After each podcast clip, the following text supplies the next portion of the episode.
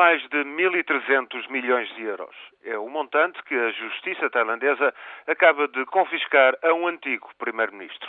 O Supremo Tribunal considerou hoje Taksin Shinawatra culpado de abusos de poder para aumentar a sua fortuna.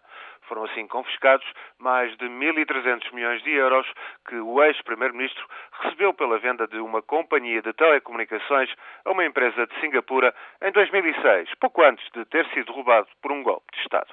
Ainda é incerto o que sucederá a outros 600 milhões de euros da família de Taksin que estão congelados pela Justiça de Bangkok.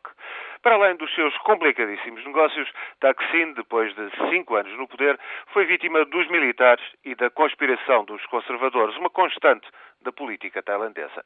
Desde o afastamento de Taksin, que agora se encontra exilado no Dubai, sucederam-se confrontos e manifestações e o reino tailandês continua no fio da navalha de outro golpe militar.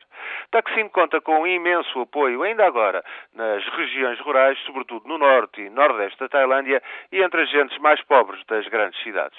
Os seus apoiantes formaram mesmo um novo partido e chegaram a ganhar as eleições em dezembro de 2007, mas um ano depois o partido era dissolvido pelo Tribunal Constitucional. Corrupção abuso de poder, nepotismo, caracterizam a política tailandesa em todos os azimutos e prolifera à vista de todos uma guerra de classes.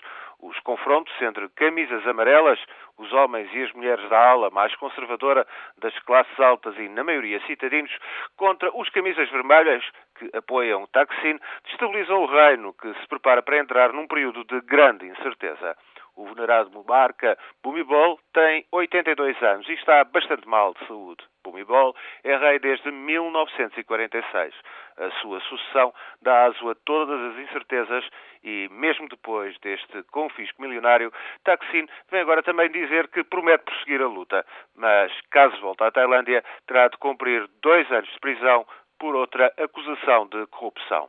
Mais dia, menos dia, teremos notícia de novo golpe militar em Bangkok.